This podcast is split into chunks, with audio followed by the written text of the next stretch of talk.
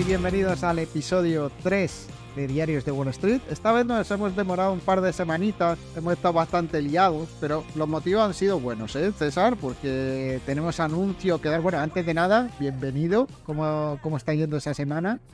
Pues eh, perdona que antes de presentarme y demás, he tocado el cable. Déjame, déjame que compruebe que se, nos, que se me escucha bien. A ver, yo te oigo bien, yo te oigo perfecto, me sale tu onda de audio ahí, por ahí perfecta. Así que no te preocupes que... Tira como, como, la caguemos desde el principio en el episodio 3, la venganza de los Sigma. Claro, por eso te he dicho que a lo mejor se transformaba en, en el episodio fantasma. Total. Bueno, eh, pues nada, Marco, la verdad que en primer lugar, un gusto verte de nuevo. Últimamente no estamos rindiendo viernes, viernes, viernes, sino que nos estamos conectando un poco cuando, cuando podemos. puede diré en mi defensa que tuve COVID la semana pasada, y la verdad que estuve COVID, ¿eh? Suena como ya muy... Eh, antes la gente se preocupaba, era como, Dios, tienes COVID, ahora la gente, ya te digo, está malísimo y nadie me ha preguntado, estaba ahí en la cama muerto del asco, o sea, un poquito de, un poquito de por favor con los que seguimos teniendo esta enfermedad, o sea, pues hay que ser más empático con la gente. al final la vamos a ir pillando todo. Eh, cada día. Pero bueno, también hemos tenido otros motivos y es que estamos planificando ya que tenemos las inscripciones abiertas de las iba a decir segunda edición. Décimo primera edición, la Liga de Bolsa Universitaria de 2023-2024, que si sois universitarios, escucháis el podcast y creéis que podéis ganarle a las otras universidades que participan, que ya no solo es Liga Española, sino que eh, este año el equipo que va primero es un equipo de Argentina, de, de, una universidad argentina. Así que si os animáis, pues adelante, nos escribís, lo miráis en la página web, ahí en el apartado de Liga Universitaria, y os apuntáis. Que están unos premios, 5.000 euros en premios tenemos, ni más ni menos, César. Sí, total. No, y, además creo que deberíamos cambiarle de nombre a Liga Internacional de Clubes de Bolsa o algo así. Hay que dar... Más largo, ¿no? ¿Crees que Liga de Bolsa? Bueno, yo ya le reduje el nombre porque ya me parecía demasiado largo, porque antes se llamaba Liga de Clubs de Bolsa Universitaria. Yo digo, con Liga de, Liga de Bolsa Universitaria vamos sobrados, pero tú propones añadirle internacional. Sí, ¿no? Yo creo que internacional suena muy bien. Si le podemos meter por ahí un Pro o un Max. En inglés, International Investment League, eh, Challenge, no sé qué. Algo así. Sí, sí, Stock Market, tal. Yo creo que, en fin, bueno, luego le damos. Es que hacer un nombre como los del FIFA, que lo han cambiado. Fíjate, han cambiado de FIFA 24, eh, que era un nombre muy poco intuitivo, que te perdía, no sabías a qué juego jugabas, a EAFC 24, ¿no? Que ahora es ahora mucho más claro. Pero has visto por qué han cambiado de nombre. Sí, sí, no, porque ya, creo que eran 160 kilos eh, y les han dicho que se, que se peinen. Y oye, al final, ese dinero que no han pagado de, royalties y de licencias se lo gastan en publicidad, llegan a más gente y al fin y al cabo creo que no necesitaban realmente a la FIFA detrás con ese nombre, sino que todos sabemos el videojuego en qué consiste. O sea que ha sido un, vamos, de manual. Ese el videojuego, para quien no lo conozca, es un juego que consiste en abrir sobres que, dependiendo a veces del que te toque, te puedes llevar las manos a la cabeza o no. Exacto. Y, ya está. Pues de eso va el juego. Pero bueno, yéndonos ya a la parte más económica, eh, te iba a comentar, César, empezamos segunda temporada y al igual que cuando empezamos la primera temporada, pues hubo una nueva guerra, pues segunda temporada de Diarios de Wall Street, pues nueva guerra que, que está ya ahora, así que no sé si es culpa nuestra. Pues no sé, no sé. La verdad que habría que, habría que verlo, ¿eh? Porque ya no solo, Marco, que, que hayamos iniciado una guerra como tal, por decirlo de algún modo, fíjate la cantidad de conflictos que ha habido en este 2023, porque parece que ahora, pues, oye, nos olvidamos que hay una guerra que también está en, curso, que es la guerra de, Ucrania. También hace no tanto eh, algo que, que, fue quizá más rápido y no se le dio tanto bombo, pero que también fue una situación de extrema gravedad, que fue la invasión de, de, Azerbaiyán, Armenia por el territorio este del Nagorno-Karabaj. También en este 2023, no solo guerras, pero hemos visto, eh, pues bueno, subidas de tipos hasta el último par de meses, eh, pues eh, sin parar. Hemos visto también el credit crunch con la banca, sobre todo con, con esos bancos regionales que se fueron a pique. Y incluso teniendo en cuenta la última situación, este conflicto de, pues de, de, Israel, Oriente Próximo, que encima va a meter un montón de actores ¿no? que van a estar involucrados, eh, Qatar, Irán, Estados Unidos, países fronterizos ¿no? de, Israel, también, Egipto. Exacto, pues fíjate, con toda este, esta retaila de cosas que hemos dicho, el SP500 se anota un 13% este año. O sea, no estamos tan mal, vamos a dejarlo ahí, que parece que va a haber también, acuérdate que, que de hecho, eh, hoy leía que mm, depende también el, al medio, la consultora, la casa de análisis a quien preguntes, pero eh, todo el mundo daba por hecho una recesión para 2023 y oye, nos quedan solo dos mesecitos, eh, puede que venga en 2024, pero lo que parecía algo, pues yo creo que las estimaciones estaban por encima del 90% al acabar el año pasado y al principio de este y al final, pues oye, eh, creo que hoy leía, ya te digo, una de tantas, le daban un, un 41% de, de recesión en el primer trimestre del año, del año siguiente o en el segundo, creo que era en los primeros seis meses. Pero decía, es más sencillo tirar una moneda y que salga cara o cruz, algo así, no, no recuerdo cómo era. Y a ver qué hace también la Reserva Federal, si al final sube los tipos, no los sube, porque yo creo que eso también va a ser determinante. Eh, Total. Para, para ver si, para, para, ver cómo avanza la economía. Pero bueno, si quieres, vamos a ver de qué hablamos hoy, ¿no? Sí, pues bueno, eh, vamos a hablar de gas y de petróleo, que bueno, como todos sabemos es un, bueno, la relación del precio del, petróleo y del gas pues va directamente relacionada con, con, la inflación y también una inflación fuerte va relacionada con los tipos de interés. Es lo que tiene el mundo tan global, es lo que tiene la, la economía y bueno, la situación pues eh, asusta un poco, ¿no? Sobre todo porque los grandes productores, ¿no? Los principales países de la, de la OPEP están en el, pues, en Oriente Medio y son países que van a tomar partido, por un lado, bueno, más, iba a decir por un lado por otro, la mayoría por un lado, ¿no? Eh, pero, pero bueno, eso, que, es una situación que a ver cómo, cómo, se, cómo se desencadena. Y aquí, Marco, me gustaría pues, bueno, hacer una pequeña, una pequeña reflexión, ¿no? Acuérdate que antes de, del conflicto israelí-palestino, ¿no? Lo último que, que tenemos ahora mismo en, en, en, en el mundo, eh, el acuerdo de Arabia Saudí con Rusia hizo que ya se redujese pues, la producción de petróleo, elevó el precio del barril hasta los 95 dólares. Luego, pues parecía ¿no? que, se, que, se, que este impulso del cártel se desvanecía y justo fue cuando ya llegó el ataque de, de Hamas y, bueno, eh, con el miedo, ¿no? Que eso... Que eso... Pero, pero bueno, yo creo que no nos debemos preocupar porque justo hoy ha saltado la noticia de que Venezuela viene al rescate, ¿no? Eh, en Estados Unidos ha levantado las sanciones del petróleo, ¿no? Que, que no será tan, tan peligroso el, el, régimen venezolano, ¿no? Lo digo con ironía, cuando le puedes levantar seis meses las sanciones y dentro de seis meses vuelve a ser peligroso otra vez, ¿no? Es decir, cuando, cuando te interesa son los peores del mundo y cuando no te interesa son, son gente buena que trabaja para producir petróleo para, para todos.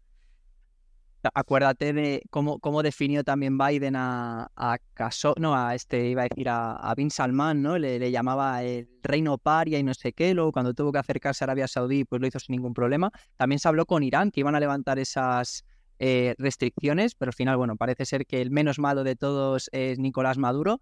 Y evidentemente que todos sabemos el por qué lo ha hecho, ¿no? Estamos hablando del país que tiene más reservas de crudo de, de todo el mundo. Lo que pasa que ahora mismo pues está a unos niveles de, de, bueno, de, de producción que son pues ¿no? yo por lo que he leído gente más especializada en el tema la estimación es que la aportación de Venezuela a la producción mundial de petróleo sea con este levantamiento de las sanciones y demás sean entre 150 y 200 mil barriles al día es bastante poquito, no es gran cosa, 150 mil, 200 mil barriles, barriles al día. Ayuda, pero, pero no soluciona el problema, el problema y en cuanto quiera Arabia Saudí recorta esos 200.000 barriles y, y con todo esto de la guerra yo creo que va a haber reducción de producción por parte de algún país, seguramente. De hecho, fíjate, Qatar, que luego salía a desmentirlo, eh, hizo una pequeña amenaza ¿no? de que podía cortar el, el, el suministro del gas. De hecho, creo que, que Qatar es el país que tiene más gas natural licuado para todo el tema de aires acondicionados y demás, que bueno, ahora lo vemos un poco lejano quizás, más, más con, la que, con la que ha caído ya aquí en Madrid, que ya hemos pasado del verano al, al otoño en, en, cuestión de horas, pero bueno, que tienen un poder de decisión muy importante y lo que tú dices, 300.000 barriles, pues es que es, es un número, pues mira, tengo aquí para, para poner un poco en, en contexto ¿no? y, y en situación. Eh, hace no tanto, bajo el gobierno de, de Chávez, ¿cuánto puede ser? A lo mejor hace 10, 12 años, a lo mejor, sí. no sé, estoy dando una, una, cifra un poco aproximada. Venezuela bombeaba 3,3 millones de barriles diarios y era el tercer mayor productor de la, de la OPEP. Estamos hablando de 3,3 millones a 200.000. O sea, es un número que no, que no tiene mucho que ver. Y, otro tema también importante que leía, dicen que el, petróleo que hay en la zona de, Venezuela, que es un petróleo especial, ¿a qué me refiero con especial? Que es un petróleo muy denso, necesita un proceso de refinado más exhaustivo, más complicado. Es más caro. Es más caro. Exacto. Y claro, eh, para ello, pues se necesita muchísima inversión extranjera que entre en el país, que pues que adapte todo el tema de infraestructura que han estado tan perdidas estos últimos años, porque a ver quién era el guapo que se metía ahí, teniendo en cuenta que este llegaba y te decía, expropiese y a tomar claro, y, también hemos pasado por unos años donde el petróleo ha estado bastante bajo antes de y bueno y, en la pandemia no la pandemia ya fue la, la, puntilla a todos esos productores de petróleo que eran rentables a precios muy altos a partir de precios muy altos. Pero hemos estado muchos años en los que el petróleo estaba entre 50 60 dólares más o menos el barril que, que, es un nivel de precios bajo si tú miras la, los precios históricos. Ahora a 100 dólares yo creo que para cualquier productor de petróleo es rentable y más sabiendo que falta petróleo en el mundo, que, que no hay. Entonces, ¿qué problema tiene Venezuela? Pues que no tiene capital para poner en funcionamiento esa maquinaria, que luego se encuentra con las sanciones, que no sabe dónde venderlo. Y, con estos seis meses, no sé hasta qué punto podrían haber intentado apretarle un poquito más a Estados Unidos y decirle, mira, me la levantas por lo menos dos años. Claro, lo que tú dices es que a ver qué empresa extranjera se mete no, no a meter capital ahí con un, pues eso, simplemente con garantías de seis meses. Cuando lo hay, poner a, trabajar una infraestructura de esa magnitud y demás, no es como, como encender un ordenador, dar al botón de on y off. Todos sabemos que... De hecho, para que te hagas una idea, eh, una vez leí que si tú paras un... Bueno, no, no sé hasta qué punto, lo leí en un libro y no sé hasta qué punto eso es actual o no es actual, pero que si tú parabas un pozo petrolífero, es una máquina de, un pozo, em, ya no sé si es en tierra, en mar, no me acuerdo, pero que el coste de pararlo y poner y, de nuevo que eso vuelva a ser rentable, ¿no? Que ponerlo a arrancarlo de nuevo toda la maquinaria eran unos 20 millones de euros. Más o menos. Es decir, si tienes mil pozos, eh, pues multiplica. Ya, ya, sí, sí. Y, bueno, y el gobierno, ya te digo, que Venezuela no, no tiene ese, ¿no? ese capital inicial para poder llevar a hacer ese tipo de, operaciones. Es muy complicado, es muy complicado porque son países que, por ejemplo, Venezuela es un país que podría tener mucho turismo, pero yo no conozco a nadie que vaya a Venezuela de, turismo. Irán a alguna isla concreta o algo concreto, pero mucho, mucha divisa extranjera, dudo que le entre, más allá de la que le entre por el petróleo de Strangis. Fíjate, creo también además, esto ya me, lanza un triple, pero juraría que también es el país con más reservas de diamantes del mundo, delante de, pues, de Rusia, de Australia y demás, que quizás son los que más suenan. Pero fíjate, ¿eh? tienen, tienen ahí, eh, Dios les ha, o sea, les ha bendecido con las materias primas más importantes. Ya los ha maldecido con los peores. Los ha maldecido. Justo, justo. Ahí quería yo llegar.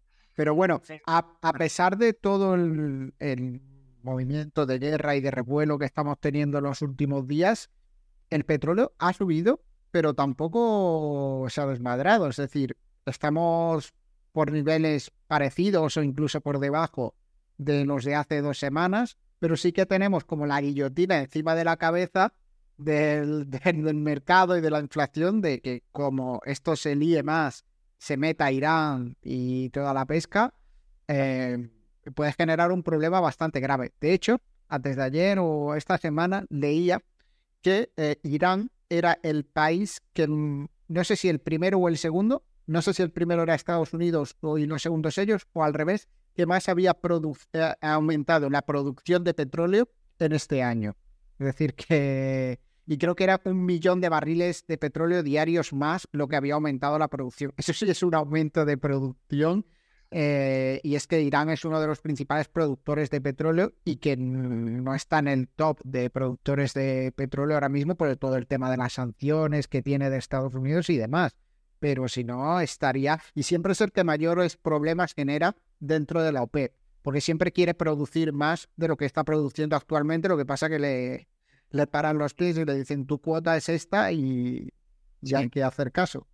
Yo, yo, creo que un dato muy importante, y si quieres ya pasamos al siguiente, al siguiente bloque, pero juraría también, hoy se trata de lanzar triples, lo malo que esto queda siempre registrado, ¿no? Pero que creo que British Petroleum en sus inicios eh, comenzó en Irán, que fue, y luego ya fíjate todo el rollo que han tenido de los ayatolás, de pues eso, de, esas idas y venidas del poder, país laico, luego país súper religioso, pero todo tiene un, porqué, todo y, siempre es el mismo, ¿no? las guerras mundiales, cómo se reparten el territorio y los territorios con petróleo, cómo vienen los países que tienen más potencia, ¿no? Y, claro, y, es que muchos de los contratos de las petroleras europeas están condicionados a, petróleo que viene de países de, Arabia, de, Oriente Medio, de países que, de África, tienen sus contratos y si hay un problema con la producción en esos países, pues es un fallo a nivel global.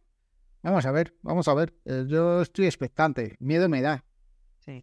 Mira, y, por confirmar, que este, este, triple lo he podido confirmar ahora mismo, eh, fíjate, BP antes se llamaba Anglo-Persian Oil Company. Así que bueno, creo que no hay duda ya con, con esto que, comentábamos. Lo tenemos, lo tenemos claro.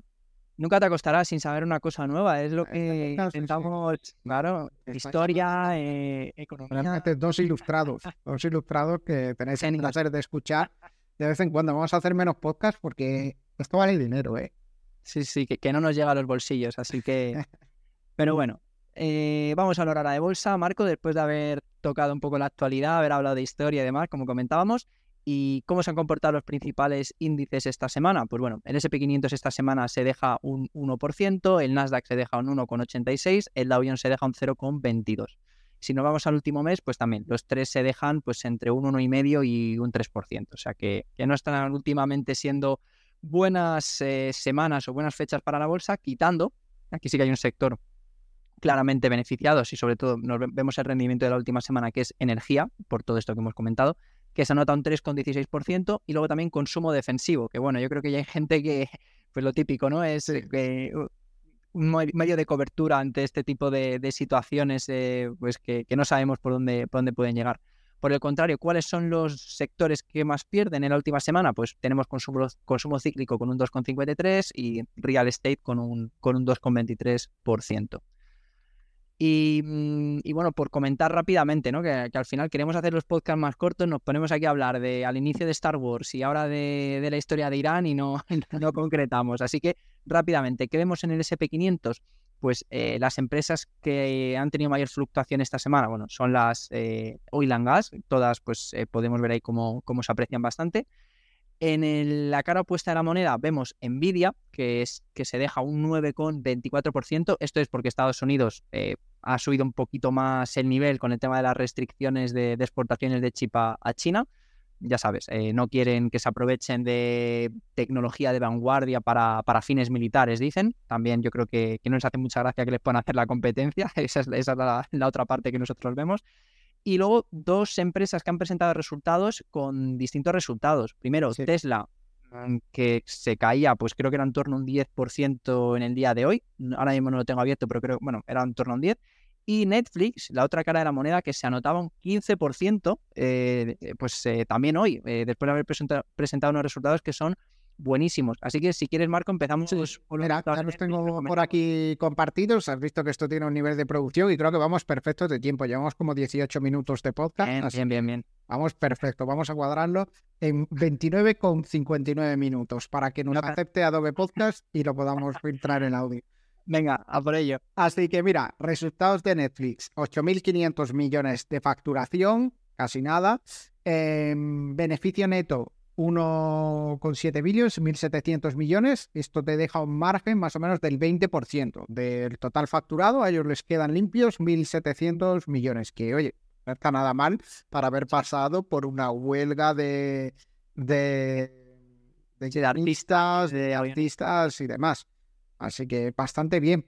Por eh, divisiones, ¿no? Por países o áreas, ¿no? mejor dicho Em, donde más ha subido eh, la facturación es en Europa. Europa eh, y Oriente Medio. Oriente Medio, sí. Más, un 13, más 13%, 2.700 millones. Estados Unidos o Canadá sigue siendo la principal vía de ingresos. Esto nos deja una idea del margen de crecimiento que tiene Netflix todavía, porque si la mayor zona de facturación es Estados Unidos y Canadá, em, tienes todo el mercado asiático para, para crecer por ahí. Eh, ahí son 3.700 millones más 4%. Luego en Latinoamérica bastante bien también, más 12%. Fíjate el margen de crecimiento también con la población que hay en Latinoamérica. Solamente Brasil, ya no sé cuánto es la población de Brasil, pero auténtica, eh, barbaridad. Y México. Entre Brasil y México se hacen Estados Unidos, Canadá, más o menos en población, no lo sé, pero seguramente eh, estará. Y luego Asia es el- la vía de ingresos más pequeñita, eh, 900 millones de euros, eh, más 7% year on year. Así que bastante bien, bastante bien los resultados de Netflix. Me, acabo de dar cuenta, Marco, fíjate, es, es una pestañita que pone Other 23 millones. Yo no sé qué, qué crees que da Groenlandia o, o qué país no, o la, no, no sé qué país no queda Sí. reflejado No, sé, Igas, pero eh, no sé. la Estación Espacial Internacional o algo así, no, no, pues sé, hay 23 millones que no sabemos de... Bueno, ¿dónde vienen? Puede, puede que no, no, yo creo que más que de sitios, puede que vengan de derechos, de algo, de series propias de Netflix que tengan en otras plataformas, como por ejemplo, yo sé que en Movistar hay alguna serie que es de Netflix, yo creo que son cosas de esas, ingresos que vienen por otras vías que no son eh, directamente suscripciones, puede que, no sé. Nah, les mandamos un correo. Bueno, mm, fíjate, igual, no sé yo, África, ¿dónde? Claro, porque estoy viendo Oriente Medio y Claro, es que- norte de África, pero centro de África y Suráfrica, no sé yo si están contemplados. Pero fíjate, igual es solo ese ODER que es 23 millones, que igual, aunque sean países ahora mismo claro, poco pero, por ejemplo, Asia, es que Mm. APAC, yo no sé si Asia Pacífico, Asia Pacífico, sí. Australia y... Pues claro, el, el resto será África. Pues fíjate también el potencial de crecimiento, eh, pues eso, a- quizá no tan a corto, pero más a medio plazo que pueden tener también en, en estos países, ¿no? O sea que, que bueno, resultados que son bastante positivos, eh, suman 8.8 millones eh, quarter over quarter comparado con el, con el anterior trimestre, o sea, estamos hablando de casi 9 millones más de suscriptores y el número total ahora mismo pues es de 247,2 millones. Bueno. En fin, mucha, mucha población, ¿eh? Mucha, con muchísima población. Si tú tienes en cuenta que mínimo cada cuenta la ven dos personas, eh, es bastante eh, es bastante cuentas de, de suscripción. Y si quieres, nos pasamos a, a Tesla. Sí, yo y únicamente por, por concretar con esto, comentar que eh, van a subir precios, esto ya lo han, lo han confirmado. De hecho, ya en Estados Unidos van a subir creo que 3 euros la, o 3 dólares la suscripción más cara, 2 dólares la suscripción más normal. En España van a eliminar el plan básico, en España y otros países, para nuevos suscriptores. Y, oye, mm, parecen estrategias como muy, eh, muy directas, pero les está funcionando. Igual que lo, de, lo del tema de las contraseñas, que todo el mundo decía, guau, pues la gente se va a dar de baja y se acabó. Pues no, eh, han demostrado que tenían toda la razón. El poder de negociación lo tienen ellos y, les ha salido, pues bueno, lo que estamos viendo, números francamente buenísimos. Pues sí. Y bueno, nos vamos a resultados de Tesla, si quieres. Venga, coméntalos tú, Marco. Venga, pues más 4% de... Perdón, más 9% de facturación. En la parte de coches ha subido un 4%, 18.600 millones en, en coches vendidos. El total de facturación, 23.400 millones. Ahí tenemos, aparte de los coches, por lo que ingresan por la financiación de, los coches, la parte de energía, que sigue siendo muy pequeñita en el global de la empresa, 1.600 millones, pero que ha crecido un montón. Sí, y aquí me, me gustaría hacer un pequeño hincapié porque fíjate que a mí es el número que más puede parecer muy pequeño, pero me llama mucho la atención. ¿Y por qué me llama tanto la atención? Porque eh, vamos a ver también en los siguientes resultados cómo tanto Ford como General Motors, como otras empresas que están utilizando esos cargadores de Tesla porque son los eh, más vanguardistas y los mejores en el mercado.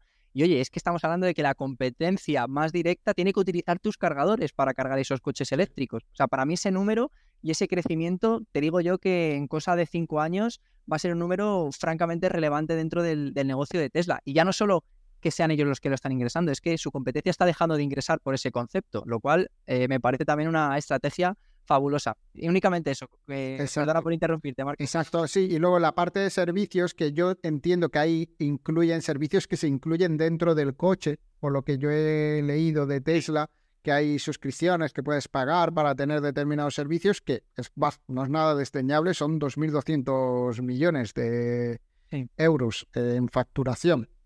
Esa parte. Eh, beneficio neto, 1.900 millones y cae 8 eh, puntos porcentuales con respecto al año pasado. Y esto es lo que, lo que ha castigado a Tesla y es lo que hace que hoy esté cayendo. Pero si nosotros miramos los números y analizamos la empresa tal y como se tiene que ver Tesla, que es una empresa en pleno crecimiento, no me parecen muy malos del todo. Sí. Sí, claro, aquí hay algo que hay que ser plenamente consciente. O sea, lo que está claro es que, fíjate, el margen bruto, estamos hablando de un 18%, pierde 7 puntos porcentuales. El margen operativo, un 8%, pierde también 8 puntos. Pero es que creo que Tesla es plenamente consciente de hecho. De hecho, fíjate, la bajada de precios tan agresiva que ha hecho, pues, eh, o sea, ¿cuál es la consecuencia de esto? Pues primero, vas a sacrificar márgenes, claro, pero es que por otro lado está vendiendo muchísimos más vehículos. Y de hecho un dato que, leía también, que no aparece justo en ese recuadro, pero, pero que me parece fundamental, es el de deliveries, el de entregas, que se anota un 27% más en, el, eh, en comparación year over year. O sea, pues sí, eh, ingresa menos por coche, porque en vez de venderlos a 50 los vende a 30, pero en vez de vender 5 coches está vendiendo 10. Entonces, y, repito, y, sobre todo eso, o sea, si tienes a la competencia que te está vendiendo menos vehículos y los pocos vehículos que está vendiendo pocos entre comillas, los tiene que conectar a tu red. O sea, es que Tesla se está haciendo con el monopolio de la, de la automoción en, en, Estados Unidos. O sea, es que me parece una estrategia agresiva también. no, aparte que siempre es por la que tiene esta valoración estratosférica, y ha tenido esta valoración estratosférica Tesla, que es la parte del autopilot, que tiene la tecnología de pilotaje autónomo más avanzada y que cuando eso esté permitido en todos los coches y todos vayan con autopilot de Tesla, ellos pueden decir, vale, pues el autopilot cuesta 30 euros al mes.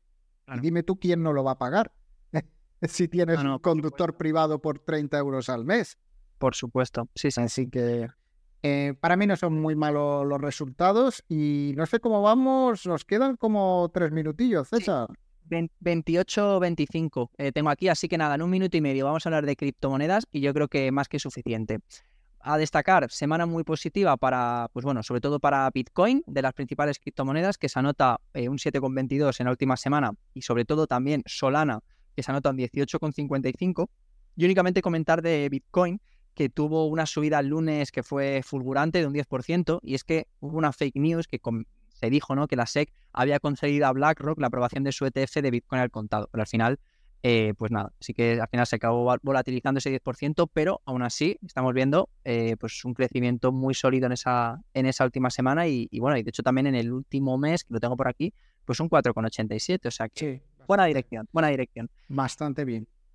Marco, te quedan 40 segundos, así que, pues aprovechemos para recordar a los universitarios que nos escuchan que se apunten a la liga universitaria, que se metan en la web y vean las condiciones para participar en este año. Y bueno, que pases buen fin de, que todo el mundo pase buen final de semana. Mañana publicaremos para los que no nos estáis viendo en directo este podcast y nos vemos la semana que viene. Y nos sobran 20 segundos. Esto es eficacia. tú y hasta luego. sí. Así. Bueno, fuerte abrazo. Nos vemos la semana que viene. Adiós, chao.